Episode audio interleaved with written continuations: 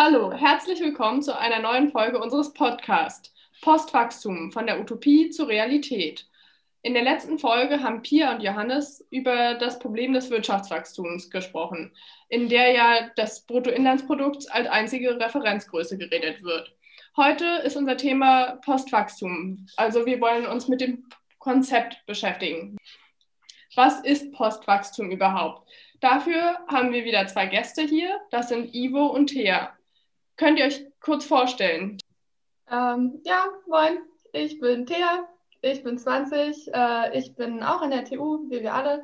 Ich studiere da gerade noch Chemieingenieurwesen und ja, bin halbwegs zufällig auf Postwachstum gestoßen, fand es super spannend, habe ja auch letztes Semester das Modul schon gemacht und äh, ja, fand es einfach cool, habe super viel dabei gelernt über Sachen, die man eigentlich wissen sollte, die ich nicht wusste, äh, über Zusammenhänge und so und genau. Ivo, Ja, hallo zusammen auch von mir. Ähm, ich bin Ivo, 24 Jahre alt, studiere Wirtschaftsingenieurwesen im zweiten Mastersemester an der TU Berlin.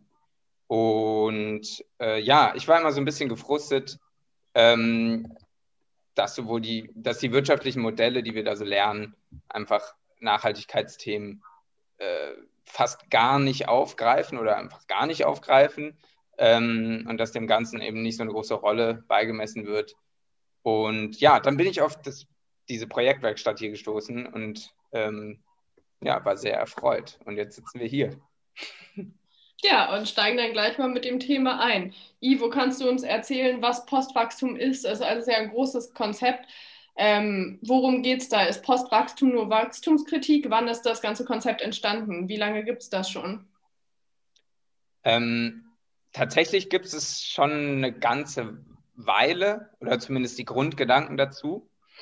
Ähm, 1972, also schon äh, 50 okay. Jahre her, äh, sind die, die Grenzen des Wachstums erschienen vom Club of Rome. Das war so eine ähm, Nachhaltigkeitszusammenkunft von Leuten aus aller Welt, ähm, die sich äh, über, über die, die, die zum ersten Mal unendlichen Wachstumszwang in unserem Wirtschaftssystem äh, deutlich stark kritisiert haben ähm, und gesehen haben, dass es eben so nicht weitergehen kann, dass wir, wenn wir so weitermachen, also dass es nicht die Frage ist, ähm, ob wir äh, so weiterleben können oder nicht, sondern ob dieser Wandel irgendwann bei Desaster oder bei Design passiert.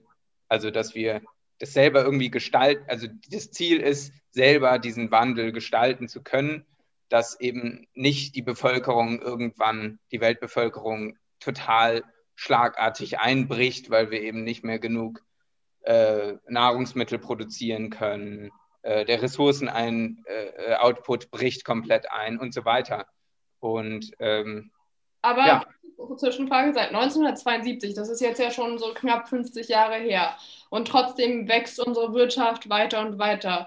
Was ist denn in der Zwischenzeit passiert, beziehungsweise ist irgendwie noch was weiter passiert seit dem Club of Rome? Hm, ja, auf jeden Fall ist noch was weiter passiert. Es wird auch oft von, äh, Post, von Kritikern von Postwachstum, äh, wird das oft so als ähm, vorübergehender Trend, der schon lange vorbei ist, ähm, beschrieben ähm, und deswegen so ein bisschen belächelt. Ähm, aber äh, zum Beispiel 2008, also deutlich später, ähm, wo hat dann die erste Degrowth-Konferenz stattgefunden, wo eben auch Leute aus aller Welt ähm, zum ersten Mal in diesen Postwachstumsdiskurs zusammentreten. Und diese Degrowth-Konferenz wird ähm, alle paar Jahre äh, wiederholt und man versucht, das Konzept für eine Postwachstumsgesellschaft weiterzuentwickeln. Ja, und zwar mit dem Ziel, ähm, die Lebensqualität unabhängig von Wachstum möglich, möglichst aufrechtzuerhalten. Ja, und dabei geht es ja viel um Transformation, aber es ist auch nicht in Stein gemeißelt, sondern es ist ein kontinuierlicher Prozess, der sich immer weiter und weiter entwickelt. Aber du hast schon von Diskurs gesprochen, das heißt, es kommen verschiedene Meinungen, Positionen zusammen. Kannst du uns da einen Überblick geben? Mhm. Ähm, Andrea Vetter und Matthias Schmelzer haben äh, so ein Buch Postwachstum slash Degrowth äh, geschrieben, wo sie äh, das ganze Thema so zusammenfassen und versuchen zu strukturieren. Äh, meiner Meinung nach sehr gut, kann ich auch nur empfehlen, sich das mal anzugucken. Ja. Ähm, und da wird zum, zum, zum ersten wird da die Kritik, die von in diesem Diskurs äh, stattfindet, an dem Wirtschaftssystem und am, an dem gesellschaftlichen System, wird in sieben Stränge aufgeteilt. Ähm, das kann ökologische Kritik sein, Süd-Nord-Kritik, Kapitalismuskritik, alles Mögliche. Ähm, und daraus ergeben sich dann ähm, drei Grundprinzipien ähm, oder sagen wir mal Zieldimensionen von Postwachstum.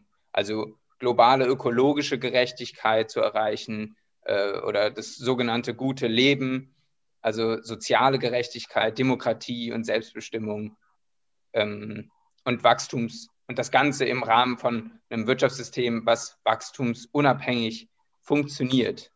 Und wenn es verschiedene Kritikstränge gibt, gibt es ja wahrscheinlich auch verschiedene Lösungsmöglichkeiten. Was, an, was gibt es an Lösungsmöglichkeiten, so ein Postwachstumsdiskurs?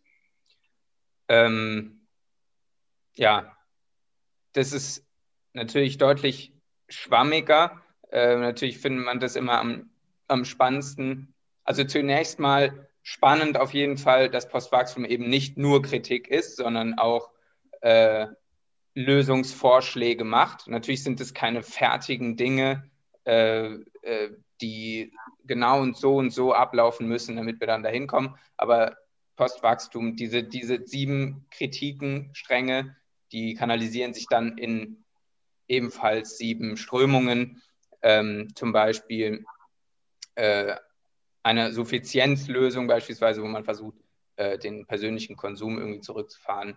Und ähm, genau, also die Verantwortung quasi ans, ans Individuum zu geben, äh, anders leben zu müssen, um so einen Wandel zu schaffen.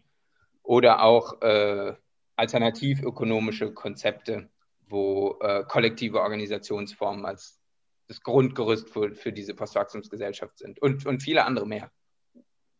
Ja, cool, spannend davon zu hören. Ähm, und eine Frage an euch beide, Ivo, Thea. Welche Kritiken bzw. Strömungen, also Lösungsvorschläge, findet ihr denn jetzt aus diesem ganzen Diskurs besonders spannend? Welche sprechen euch an? Ähm, ja, ist schwierig. Äh, es ist natürlich besonders cool, dass das eben so alles vereint und so super viele Themen zusammenbringt und diese ganzen Zusammenhänge aufzeigt. Zum Beispiel eben äh, habe ich mich halt auch in dem Zuge, um überhaupt zu verstehen, was so die ganz vielen Punkte sind, die Postwachstum kritisiert und äh, was es anders machen möchte, habe ich mich zum Beispiel mit, der Finanz, äh, mit dem Finanzsystem auseinandergesetzt, wo ich vorher überhaupt nicht wusste, worauf das alles Einflüsse hat in unserem Leben und äh, genau diese vielen Aspekte ähm, überhaupt aufzugreifen und zu verbinden, fand ich äh, besonders toll. Ivo? Ja, ja, das, geht, das, das geht mir ähnlich wie Thea. Also könnte jetzt nicht sagen, was ist meine, was ist mein Lieblingsstrang oder so, äh, mit dem ich mich voll identifizieren kann und mit den anderen kann ich jetzt anfangen. Aber es ist auf jeden Fall so, dass ich einfach von, von, ja, von meinem Studium her ich eher so äh, in der ökologischen und sozialökonomischen Kritik irgendwie sicherer fühle. Oder äh, da, da weiß ich einfach mehr drüber und ja, aber auf jeden Fall finde ich es spannend, die Dinge alle zusammenzudenken und genau das macht eben nur Postwachstum. Das kann man so als Alleinstellungsmerkmal dahinstellen. Ich kann mich euch beiden da auf jeden Fall nur anschließen, dass sich das, ähm, dass es gerade den Reiz für mich ausübt, dass es so zusammen, also alles zusammenläuft, die verschiedenen Fäden. Und ich habe mich in meinem Studiengang ja dann mehr mit den ökologischen Aspekten beschäftigt, aber es ist halt auch so spannend, dass man immer weiter dazulernen kann. Und zum Beispiel an Kritiken finde ich jetzt auch diese Nord-Süd oder also diese Machtgefälle sehr spannend da drin, mich damit weiter auseinanderzusetzen. Und man kann halt immer was gefühlt dazu lernen. Wie sieht es denn mit der Umsetzung aus? Also was gibt es denn da schon für Beispiele, Modelle? Ähm, ja, da würde ich jetzt mal anfangen. Es ist natürlich wieder super schwierig, weil Postwachstum eben so ein offenes, äh, offenes Konzept ist und auch so viele Sachen eben mit einschließt und äh, so Ideen, die irgendwie dem Postwachstum zugerechnet werden, äh, können sich teilweise sogar widersprechen oder halt einfach extrem unterschiedlich sein oder halt auch nur einzelne Aspekte rausgreifen und nur die behandeln. Ähm, mit so einem würde ich auch gleich anfangen. Das ist die ökologische Marktwirtschaft. Das eben, äh, ja, das ist ein Konzept, was die meisten Stränge von Postwachstum eigentlich erstmal außen vor lässt, ähm, aber dadurch auch sehr gut verständlich ist, weil es noch sehr nah an unserem jetzigen System ist irgendwie. Es, äh, also es behält halt das Konzept von einer sozialen Marktwirtschaft im Prinzip bei und äh, versucht einfach nur in die Bepreisung äh, die ökologischen Aspekte mit einzubeziehen. Also zum Beispiel mit ökologischen Aspekten meine ich jetzt äh, Ausstoß von klimaschädlichen Gasen wie CO2 und Methan oder halt Umweltverschmutzung durch Chemikalien oder von Wasser eben oder Verbrauch von Ressourcen wie eben Trinkwasser oder ähm, auch eben gutem Boden und was wir alles so haben. Und eben, dass solche Produkte, die diese Ressourcen verbrauchen oder irgendwie halt ökologisch schwierig sind, nicht mehr subventioniert werden, sondern äh, vielleicht sogar Steuern dafür zahlen müssen, was halt einmal hieße, dass bei dem Verbraucher letztendlich einfach das ankommt, was äh, in diesem Produkt drinsteckt, sodass zum Beispiel Zugfahren einfach billiger werden würde als Fliegen oder halt eine Avocado, die um die ganze Welt geflogen ist, einfach teurer ist als eine, die jetzt hier angebaut wird, falls die hier gut angebaut wurde. ähm, und genau, das alles irgendwie mit einzuberechnen und im Idealfall, wenn zum Beispiel durch CO2-Steuer, also eine nennenswerte CO2-Steuer, auch Sachen eingenommen werden, dass dieses Geld eben auch irgendwie wieder zum Beispiel dem Naturschutz zugutekommt oder auch in diesem Gebiet eben bleibt und da auch was Gutes machen kann. Ja, aber das heißt ja, es bleibt nicht nur in der Verantwortung der einzelnen Individuen, der Konsumentinnen, sondern ist dann von der Politik geregelt. Und da gab es ja dann auch, oder es wurde ja auch schon das Klimaschutzgesetz verabschiedet letztes Jahr.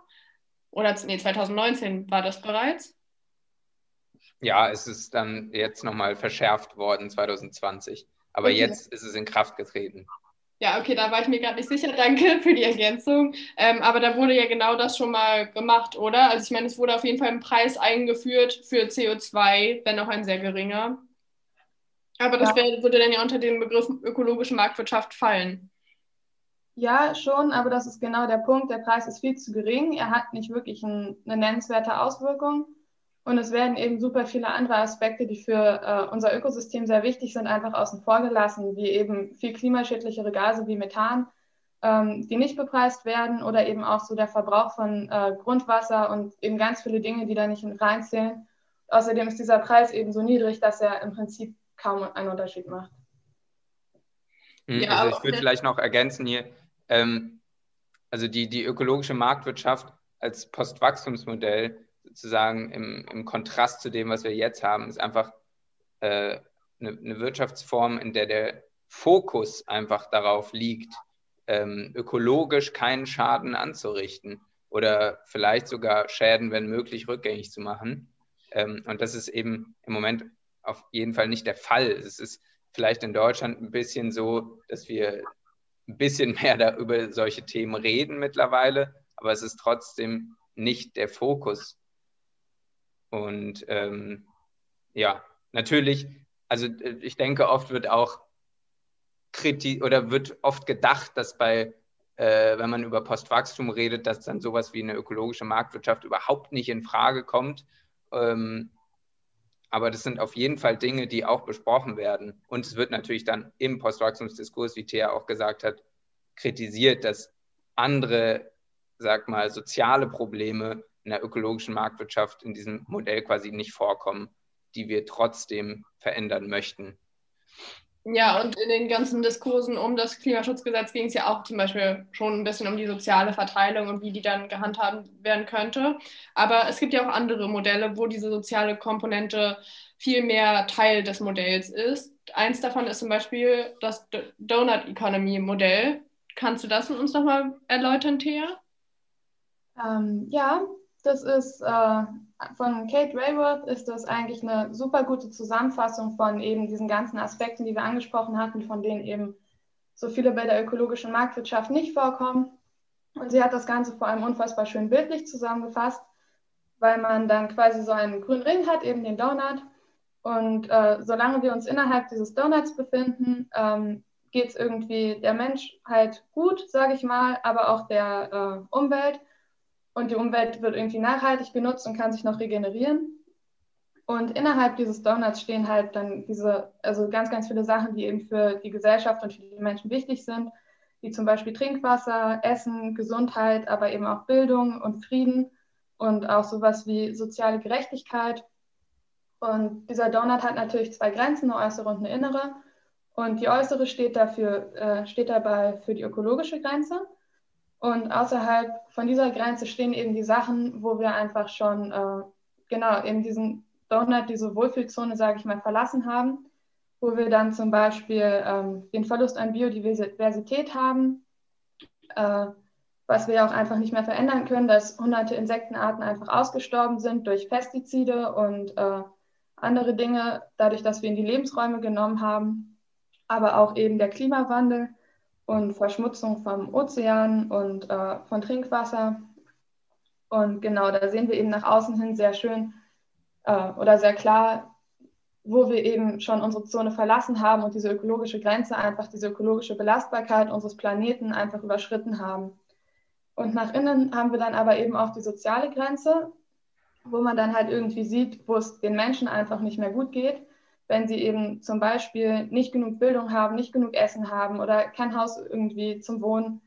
Und äh, dieses Bild zeigt halt super schön, dass das immer so ein Abwägen ist, dass wir jetzt nicht irgendwie sagen können, wir machen irgendwie für den Klimaschutz irgendwie ganz radikale Veränderungen, die dann auf Kosten der sozialen, äh, der sozialen Aspekte gehen, also zum Beispiel einfach alle Kohlekraftwerke abschalten und dann verlieren halt super viele Leute ihren Arbeitsplatz und äh, Leute stehen ohne Energie da, sondern dass das halt irgendwie in ein Abwägen bleiben muss und äh, genau eben alles mit einberechnet werden muss.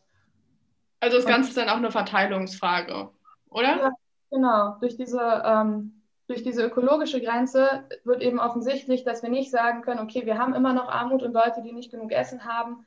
Äh, deswegen nutzen wir jetzt einfach unseren Planeten immer weiter aus, sondern wir müssen eben sagen, okay, wir haben aber auch Länder, wo Essen weggeschmissen wird und wo wir halt im Überfluss leben. Und von da muss das halt einfach gerechter verteilt werden, damit es allen besser geht. Weil wir können nicht sagen, äh, was eben jetzt im Kapitalismus immer passiert, von der Kuchen wird einfach immer größer und deswegen haben alle mehr, das funktioniert ja nicht mehr. Hm. Vielleicht nochmal kurz äh, zu Kate Raworth, ähm, also die, die sag mal, Erfinderin von den Donut Economics. Die ist, ähm, die hat äh, auch Volkswirtschaftslehre studiert und ähm, hat sich dann halt irgendwann gefragt, so, oder ihr ist aufgefallen, wie stumpf das Ganze eigentlich ist und ähm, dass es Modelle sind, die dort, also natürlich braucht man Modelle in der Forschung, aber die werden dort dargestellt, als würden sie immer äh, die Wahrheit darstellen und das wäre einfach so. Äh, Nachfrage, Angebotskurve kreuzen sich und äh, dort ist der richtige Punkt und so weiter. Ähm, und, und ja, und sie hat sowas quasi zum ersten Mal wirklich so richtig in Frage gestellt, hat natürlich dadurch auch von allen möglichen Ökonomen total viel Kritik geerntet, ähm, aber hat es eben geschafft, ein Alternativmodell auf die Beine zu stellen. Und äh, ich zum Beispiel in meinem Studium hatte das Pflichtfach äh, Wirtschaftspolitik, ähm, wo wir auch in, in, erster Linie über neoklassische Modelle geredet haben. Und ganz am Ende haben wir auf einmal ähm, wurde noch ganz kurz so äh, Donut-Ökonomie hinterher geklatscht. Äh, und ich dachte so, ja, äh, krass, dass das, also erstmal krass, dass es das überhaupt da äh, vorkommt. Ähm, und auf der anderen Seite eben krass auch, wie sich das einfach widerspricht zu allem, was wir davor gelernt haben. Und dann war das Modul vorbei und wir haben nicht mehr groß darüber geredet so. Aber ähm, ja, also so ein Umdenken in, in, in der ökonomischen Lehre wäre hier zumindest mal angebracht, also den Raum geben für neue Forschung sozusagen. Aber also langsam, ganz langsam findet das Platz in den Studiengängen, wie ich dann von dir rausgehört habe.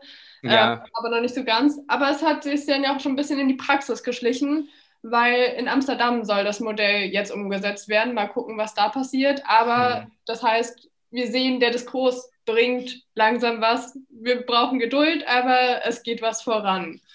Ähm, dann wollten wir uns noch zuletzt die Degrowth-Bewegung anschauen.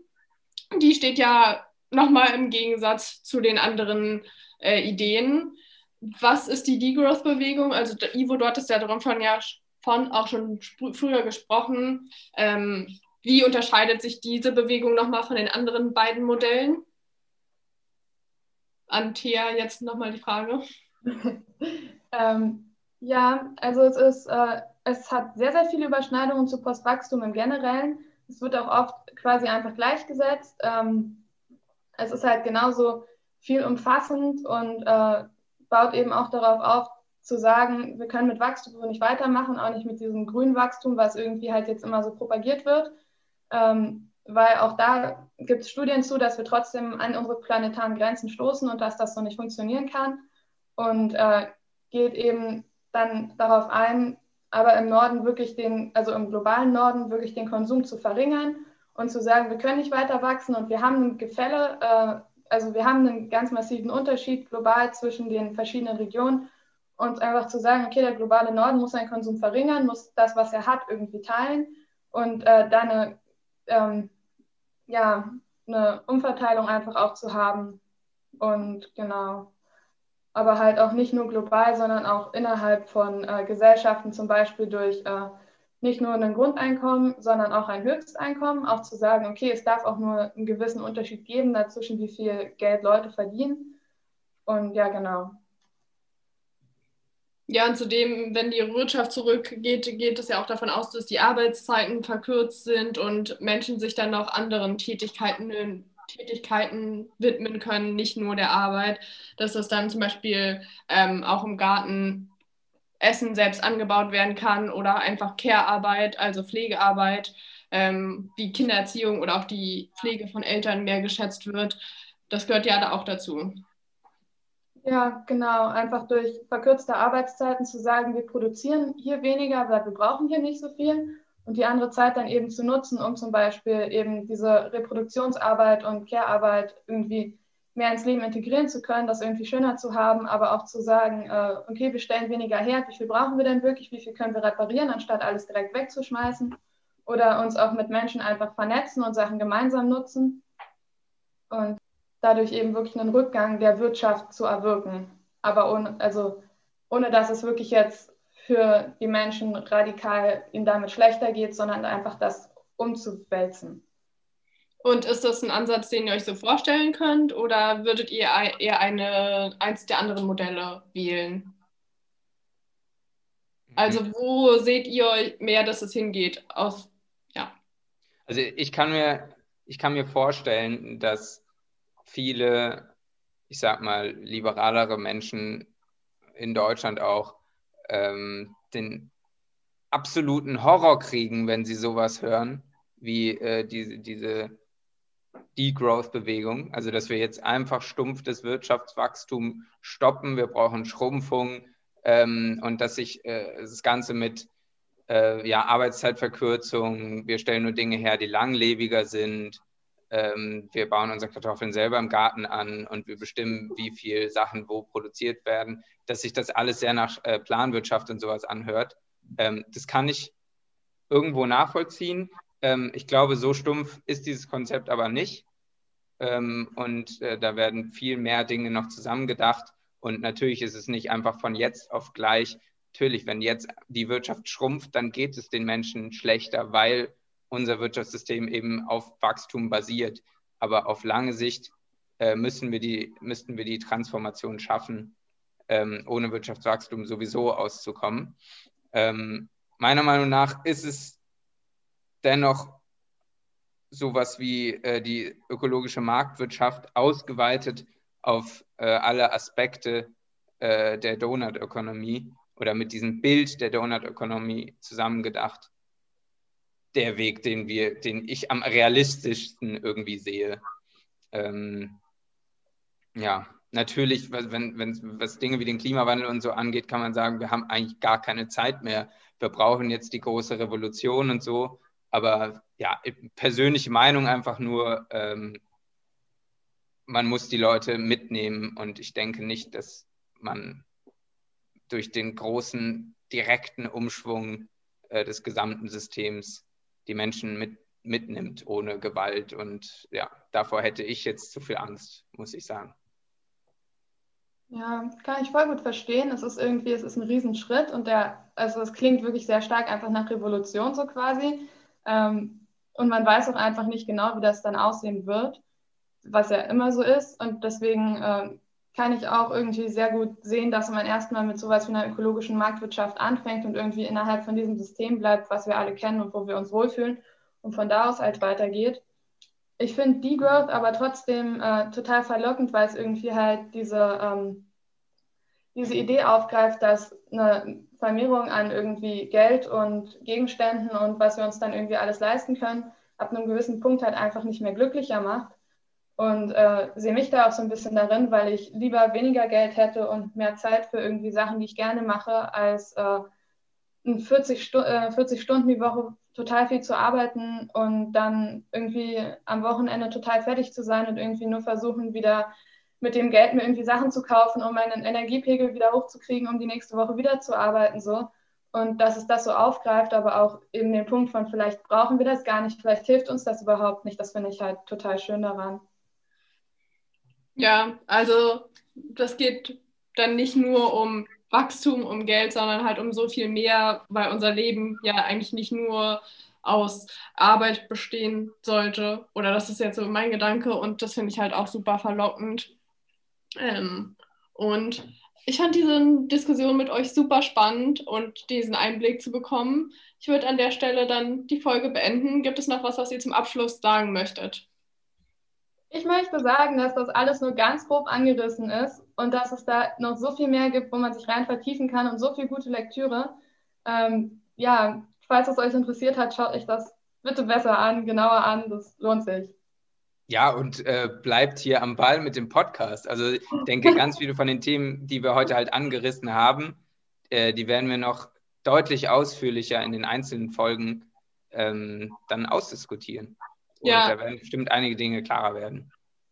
Ja, das würde ich auch gerne ergänzen, dass es jetzt ein sehr facettenreicher Einstieg in das ganze Thema Postwachstum war. Und wir haben ja, auch, also danke euch erstmal dafür, dass ihr heute da wart.